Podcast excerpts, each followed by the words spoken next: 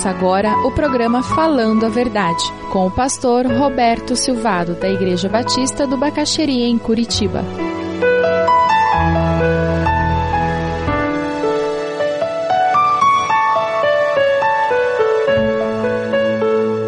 Pela fé, talvez você precise confiar que Deus pode transformar o mal em alguma coisa boa. Veja Gênesis 46, 29. O que, que nós encontramos ali? 46, 29, você tem um encontro memorável de José com seu velho pai. Eu quando estava lendo esse texto, eu fiquei imaginando, deve ser algo parecido com esses pais que perderam os filhos, que foram raptados. Passam-se os anos, você já imaginou depois de 10, 15, 20 anos um filho raptado e o telefone toca e alguém diz, olha, seu filho foi encontrado, ele está vindo aí, deve chegar daqui a pouco na sua casa, a campainha toca. Você pode imaginar o misto de emoções? Aquele filho agora com feições adultas, mudadas, aquele pai, aquela mãe já com as feições mais envelhecidas. Você pode imaginar a emoção do momento? José tinha chorado a morte daquele filho durante anos e aquele filho estava vivo. José confiou em Deus que o impossível aconteceria e o Deus do impossível tornou o sonho realidade. O cumprimento do plano divino nunca é frustrado. Hebreus 11, 21 diz: Foi pela fé que Jacó, pouco antes de morrer, abençoou cada um dos filhos de José. Ele se apoiou em sua bengala e adorou a Deus. Lá em Gênesis 50, 19 a 21, nós vemos o capítulo final quando Jacó morre. Você acha que os irmãos de José perderam o hábito de carregar a culpa? Deveriam, né? Essa é uma das coisas mais tristes do ministério cristão. Ver pessoas que entra ano, sai ano, entra ano, sai ano. Os problemas, os pecados, os erros dessas pessoas são os mesmos. E você, como pastor, tem que lidar com os mesmos problemas, porque essas pessoas não querem investir esforço, não querem investir oração, não querem investir tempo para mudar para melhor. Então, porque eu não mudo para melhor, eu continuo com os mesmos problemas. José confiou em Deus que o impossível aconteceria. E o Deus do impossível tornou o sonho realidade.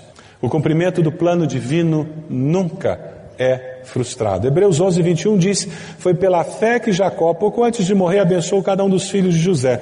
Ele se apoiou em sua bengala e adorou a Deus.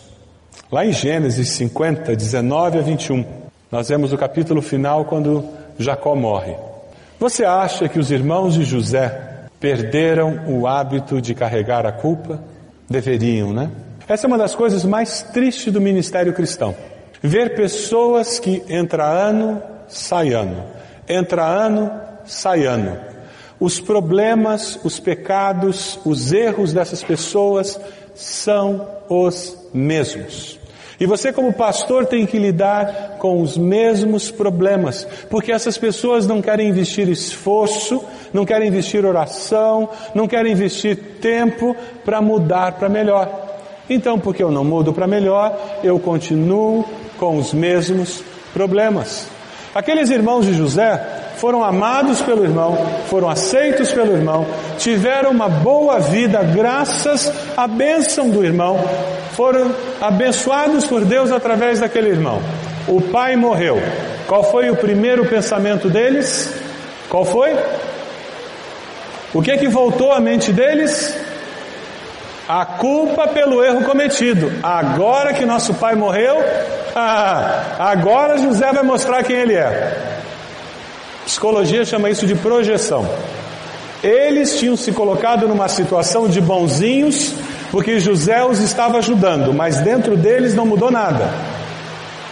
Aí na hora que eles viram o pai morrer, eles disseram: José vai agir como nós. É, José estava agindo como nós agimos. A gente é bonzinho porque é conveniente. José era bonzinho porque era conveniente. Papai morreu, ele não tem mais por que ser bonzinho. Agora ele vai pesar a mão sobre nós. De novo nós descobrimos um José que era sincero e verdadeiro. E que o tempo todo estava ocupado em viver a vida. E não em quebrar relacionamento, não em se vingar de pessoas, não em se aproveitar de pessoas. Essa é a beleza de você restaurar relacionamentos. É porque daí você pode se relacionar com as pessoas. A resposta de José é muito clara. De jeito nenhum. A vida continua normal. Quando nos sentimos parte de um plano maior, nós não precisamos buscar a vingança. Nós podemos ter misericórdia e compaixão para com o nosso próximo. Você pode dizer o mesmo com relação ao seu próximo? Alguém que ofendeu você e quem sabe você precisa perdoar? E dizer, sabe o que mais? Eu tenho mais o que fazer na vida do que ficar anotando no meu caderninho quantas vezes aquela pessoa me ofendeu para um dia jogar na cara. Eu vou jogar fora o caderninho. Sabe, aquela pessoa que eu ofendi, eu vou procurar e vou restaurar o relacionamento. Não faz sentido passar pela vida com pendência. Por que isso? A vida é muito curta. Não vale a pena. Não vale a pena. A vida é muito curta para nós vivermos assim. Hebreus 11, 22 diz que foi pela fé que José, quando estava para morrer, falou da saída do Egito e deu ordem sobre o que deveria ser feito com seu corpo. 66 pessoas, 66 pessoas vieram do Egito com Jacó. 430 anos depois, saem mais de 2 milhões de pessoas do Egito. Deus tinha um plano. Deus ainda tem um plano. Deixe Deus ser o Deus do seu futuro. O que nos parece mal no momento, Deus certamente transformará em bem. Perdoe, peça perdão, busque restauração.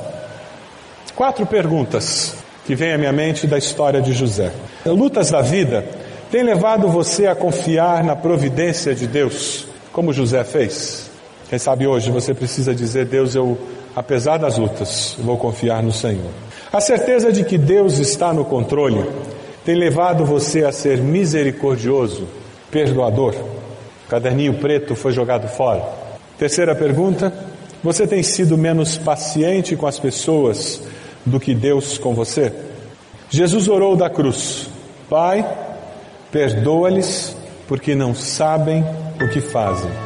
Você está vivendo com o perdão que vem daquela cruz na sua vida para não carregar uma mochila de culpas e você está vivendo com o perdão da cruz para poder entregar às pessoas que ofendem você, mesmo antes delas se manifestarem, para que você possa ter relacionamentos restaurados. Esse é um momento muito especial entre você e Deus. Como essa mensagem falou ao seu coração, qual a aplicação que o Espírito de Deus tem colocado no seu coração nessa hora? Existe algum fardo de culpa que você precisa colocar aos pés da cruz hoje? E você gostaria de dizer, Deus me liberte disso. Hoje é o dia de fazer isso.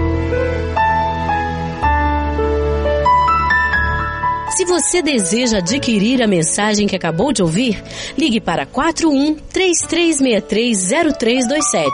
Mencione o título ou o dia da mensagem e envie um e-mail para vida@ibb.org.br.